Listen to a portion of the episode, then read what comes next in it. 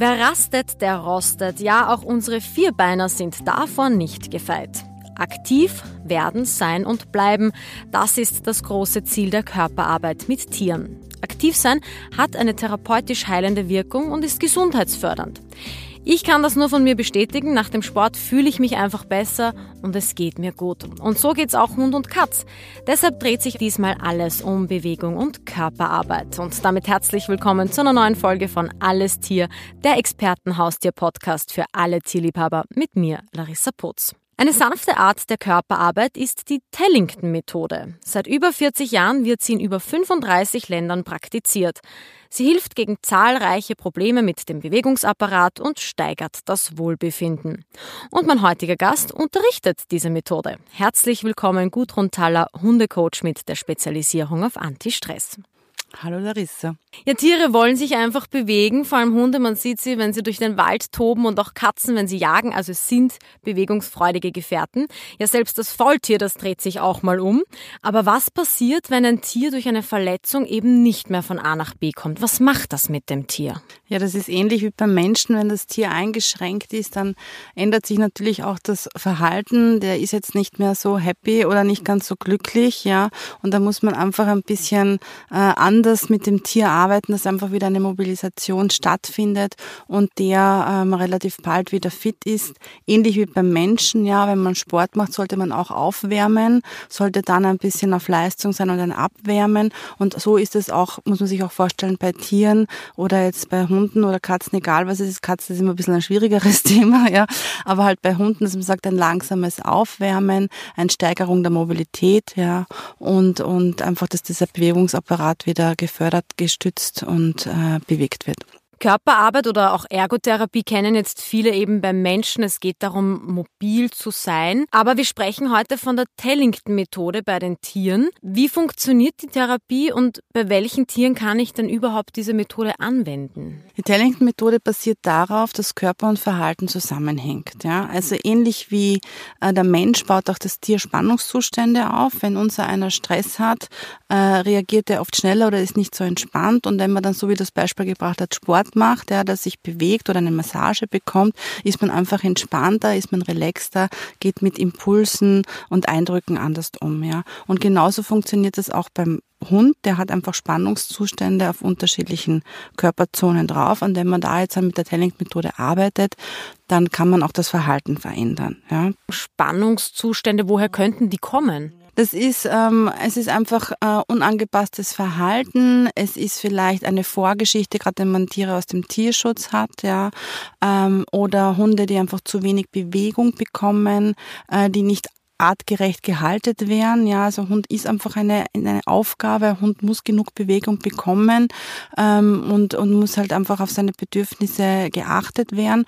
Und ähm, wenn ich da jetzt auf diesen Körperzonen arbeite und diese Spannungszustände, wie Blockaden beim Menschen, muss man sich das vorstellen, entspanne, ähm, dann kann ich da einfach eine Veränderung zustande bringen. Und zu deiner Frage, wie, wie funktioniert diese Körper- oder diese Tellington-Methodik, ähm, basiert darauf, das sind einfach unterschiedliche Griffe, das nennt sich die Touches, die Tellington Touches. Ähm, falsch beschrieben sind es wie Massagegriffe, die mit unterschiedlichen Druckstärken, unterschiedlichen Geschwindigkeiten und unterschiedlichen Auflageflächen von der Hand, also das kann jetzt sein nur die Finger oder es kann sein eine größere Fläche, da Entspannung bringen und nicht nur muskulär arbeiten, sondern bis ins Gewebe, bis eigentlich ins System rein und dadurch einfach Veränderung zustande bringen. Das heißt, um das vielleicht auch ein bisschen mit den Menschen zu vergleichen, wenn ich viel arbeite und gestresst bin und mein Nacken verspannt sich und ich gönne mir eine halbe Stunde beim Masseur, ist das eben auch so, wenn der Hund durch irgendwas äh, deprimierter ist, unzufrieden ist, was auch immer, da tut sich was mit ihm und das kann ich dann mit den richtigen Griffen lösen. Bei der Tellington-Methode, da geht's ja auch um Körperzonen. Welche Körperzonen gibt's und wofür stehen die denn? Ja, es gibt unterschiedliche Körperzonen, die mit dem Verhalten gekoppelt sind. Und wenn ich eben über diese Körperzonen arbeite oder diese behandle, äh, kann ich auch das Verhalten ändern. Und da gibt's unter anderem das Maul. Maul steht für Emotion. Ein Hund, der viel bellt, der winselt, der heult, ähm, der Sachen zerbeißt, der nicht alleine bleiben kann, ist meistens da auch ein Thema. Oder der einfach wirklich ähm, auch Menschen beißt, das sage ich jetzt nicht sehr gerne, aber halt einfach ähm, ähm, maulaktiv ist, äh, würde man Maul arbeiten. Ähm, dann so kleine Hunde haben oft ein Problem, lassen sich nicht gern am Kopf angreifen. Also Stirn äh, ist, ist Teambuilding, ist Vertrauen. Abgesehen davon, dass für diese kleinen Hunden oft das Problem ist, ähm, dass man sich drüber beugt, dass man oft zu frontal ist und das für einen Hunde generell äh, ein No-Go ist und sehr schwierig ist. Also alle Hunde, die sich eben nicht gerne im Gesicht angreifen lassen oder halt auf der Stirn, ist das äh, Teambuilding äh, als Zone. Dann Ohren ist Herz, Kreislauf, Verdauung, hast du alle Akupressurpunkte drauf und auch Schockpunkte. Gerade wenn ein Hund zum Beispiel einen Unfall gehabt hat oder äh, ein schwacher Kreislauf ist, ähm, kann man ohrenaktivierend arbeiten dass man, da kann man viele, viele bei Unfällen retten oder bei Schock. Dann Pfoten ist Erdung, oft so kleine Hunde, so hibbelige Hunde, denen fällt oft die Erdung, die lassen sich auch nicht gerne auf die Pfoten angreifen. Pfoten ist auch ein Thema, könnte man äh, vorarbeiten mit Tellington Touches für Krallenschneiden, ist oft ein Problem bei vielen Hunden, die lassen sich das nicht gerne machen. Und Hintern und Rute ist äh, Trauma, ist Angst, ist Unsicherheit. Und der Blasenmeridian geht rechts und links von der Wirbelsäule, das ist äh, Vertrauen, ähm, Beziehung. Körper und Verhalten spielen da ja eng zusammen. Das heißt, wenn der Körper wo verspannt ist oder sich was nicht so tut, wie es tun soll, wie wirkt sich das dann aufs Verhalten aus? Ich mache das dann so, ich fahre zu den Leuten nach Hause, ich höre mir das an. Ähm, die Wünsche, sage ich jetzt einmal, Probleme sage ich jetzt nicht gern, ja, und sage, okay, was ist denn jetzt das, äh, was ist denn jetzt der Wunsch bei dem Hund? Ich habe gerade heute zwei kleine Hunde gehabt, die sehr viel gekläfft haben, ja, und sehr unsicher waren. Und da haben wir dann einfach ähm, am Körper gearbeitet, auf dem Hintern an der Rute gearbeitet. Da gibt es noch unterschiedliche Tools und Hilfsmittel, wie zum Beispiel T-Shirts, Thunder-Shirts, Calming-Shirts, die man bei Gewitterangst und so verwendet. Die bringen den Hund in die Beruhigung und da kann man einfach dadurch das Verhalten dann ändern. Und das machen dann die Tiere einfach so mit, wenn du sie da eben mit dem Maul beschäftigst, ihnen T-Shirts anziehst oder sonst was. Wie reagieren die denn da? Naja, ich muss mir das natürlich erarbeiten. Ja, deswegen ich mache mir, ich nehme meistens immer so zwei Stunden Zeit, weil ich einfach das Vertrauen von dem Tier einmal äh, mir erarbeiten muss.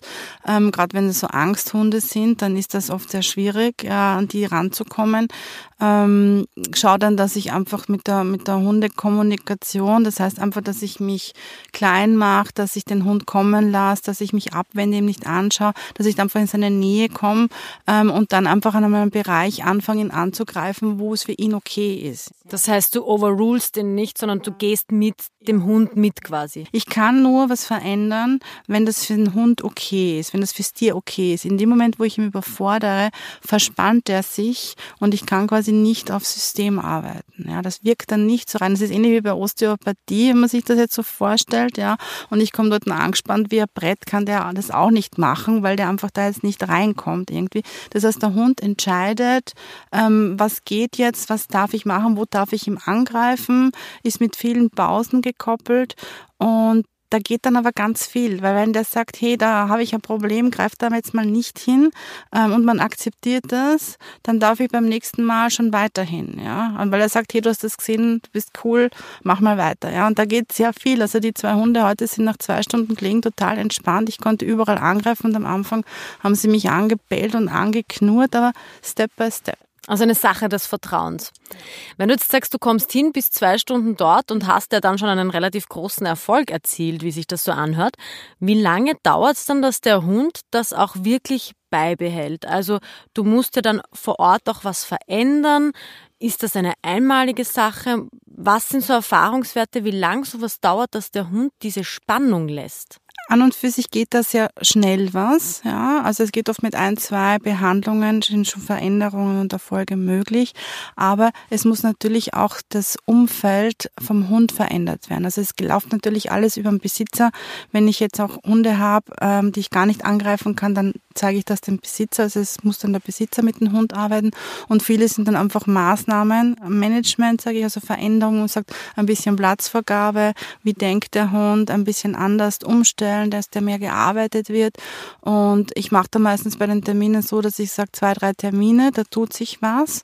Und in der Zwischenzeit mit einem Abstand von zwei, drei Wochen muss der Besitzer arbeiten und eine Veränderung schaffen. Und dann ähm, geht da ganz viel.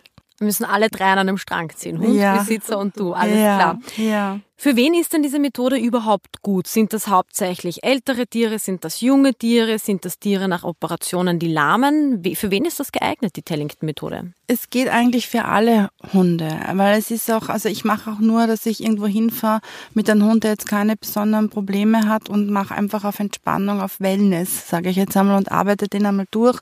Der ist dann meistens zwei, drei Tage total tiefenentspannt. Also ich habe da eine Gruppe von Hunden, meine Stammkunden, sage ich jetzt einmal, wo ich hinfahre, das sind dann am Fleck vier bis sechs Hunde, die kennen das schon, da setze ich mich am Boden hin, die stellen sich an, legen sich hin, ich arbeite den durch und der schlaft tief und fest danach. Ähm, und natürlich ähm, kennen die mich schon, also das dauert oft so ein, zwei Mal. Manche finden das super, manche brauchen ein bisschen und dann kriegt halt der eine ein bisschen weniger Touches und der andere ein bisschen mehr, dann geht das ganz gut. Also an und für sich geht's für alle Hunde, es tut allen gut, ähnlich wie bei uns Menschen, uns tut auch eine Wellnessbehandlung oder eine Massage gut oder Sport, was immer es ist, einfach um uns da jetzt dann äh, wieder in die Balance zu bringen. Ja.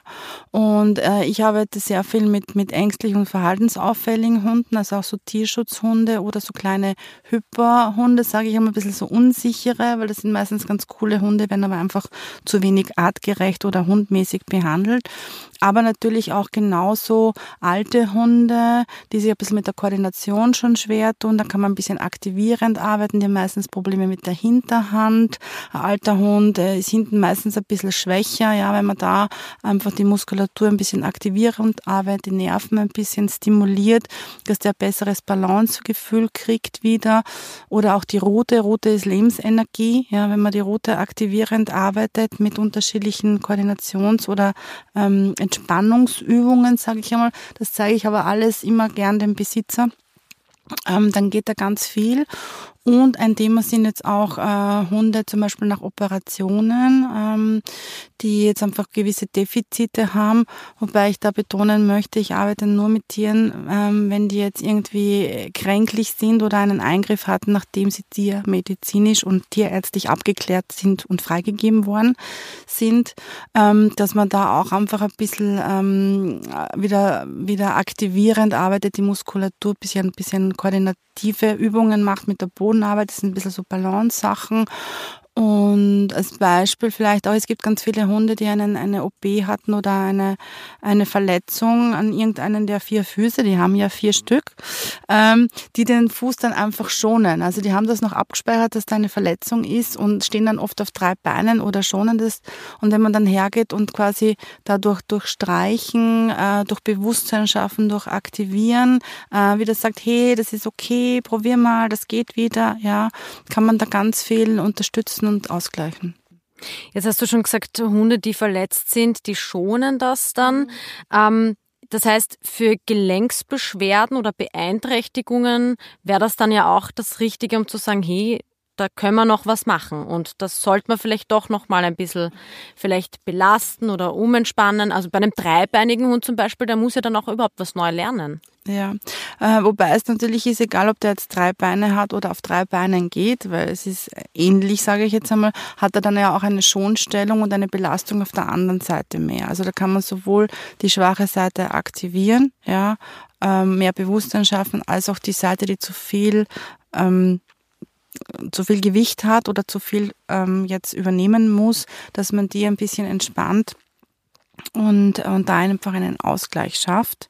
Kann ich es auch zu gut meinen? Kann ich damit eigentlich auch ins Negative wieder kippen und den Hund dadurch stressen? Es ist, äh, es ist immer weniger ist mehr. Ja? Also es ist immer ein Abholen des Tieres oder des Hundes, wo der gerade ist. Und ähm, ein Motivieren natürlich auch mit Leckerlis, solange der gut mitmacht, ähm, passt das und in dem Moment, wo es ihm viel nimmt er sich eh raus. Ja, das muss man dann einfach akzeptieren und das einfach auch wie beim Trainingsplan im Sport beim Menschen oder bei der Physiotherapie steigern. Ja, da kann man auch Dehnungsübungen mit Leckerlis nach vorne machen. Also da gibt es ganz viele Möglichkeiten, dass man einfach diese Defizite von den Bereichen wieder aktiviert und ausgleicht. Wo reicht denn die Tellington-Methode nicht, wo man sagt, okay, es muss einfach zuerst der Tierarzt drüber schauen, vielleicht müssen es Medikamente sein, vielleicht muss es eine Operation sein und dann können wir über eine Methode reden. Was sind da so Beispiele, wo man sagt, da muss einfach vorher der Arzt drüber? Also alles, wenn ich sage, es sind jetzt wirklich Verletzungen, wo der Hund jetzt wirklich da also hinkend daherkommt oder auch so Hautexzeme, Magenprobleme, alles was ein bisschen mehr ist. Also ich, ich, ich arbeite nur mit Tieren, die wirklich tierärztlich abgeklärt sind. Äh, ich ersetze keinen Tierarzt, also um Gottes Willen, sondern ich bin da eigentlich unterstützend auf das Wohlbefinden und auf die Balance sowohl körperlich als auch geistig bei den Tieren. Was ist so deine größte Erfolgsgeschichte? Wo du vielleicht selber nicht gedacht hättest, dass das noch klappt? Ich habe einen Hund gehabt, der ist drei Jahre lang nicht über die Stiege hinuntergegangen. Und ich bin dort hingekommen und es hat geheißen, na, eigentlich hat der Hund nichts, aber er, er verwählt den Nachbarn und er klaut die Sachen dort und das und das und das. Ach ja, und er geht seit drei Jahren nicht über die Stiege runter. Und dann habe ich gesagt, okay, äh, warum? Und dann habe ich gesagt, nee, ist das Baby mal runtergeflogen und das ist also eine freistehende Treppe war das, mit so Seilen auf der Seite nur. Und die hat das einfach so abgespeichert gehabt als traumatisches Erlebnis. Ja, das ist so wie bei uns Menschen ist es ja bei den Tieren auch, die verknüpfen oft so Situationen und dann ist das so und du weißt oft gar nicht warum. Und die hat das nur gelernt gehabt, die Treppe raufzugehen, aber nicht mehr die Treppe runter, weil runter ist sie ja geflogen. Und ich habe gesagt, okay, ich probiere was anderes, habe dann eine andere Balance-Leine gemacht, also eine Zweipunktleine, wo ich den Hund ein bisschen unterstütze jetzt vom körperlichen her und bin dann von unten einfach raufgegangen, immer zwei Stufen rauf und habe dann umgedreht zwei Stufen runter. Und da war sie zuerst ganz verwirrt, weil sie konnte ja nur raufgehen. Und ich habe gesagt, nein, komm, wir gehen jetzt runter. Und dann habe ich das gemacht mit vier Stufen und mit fünf Stufen und dann halt die ganze Treppe rauf und oben umgedreht und wieder runter. Und dann ist der Hund problemlos runtergegangen. Ja. Neues Hobby Stufen runtergehen. Neues Hobby Stufen runter. Für dich als Hundecoach, was ist so dein Credo an alle Tierbesitzer? Wenn es auch um diese Methode geht? Ähm, die Telling-Methode ist eine sehr sanfte Methode, die den Hund dort abholt, wo er ist.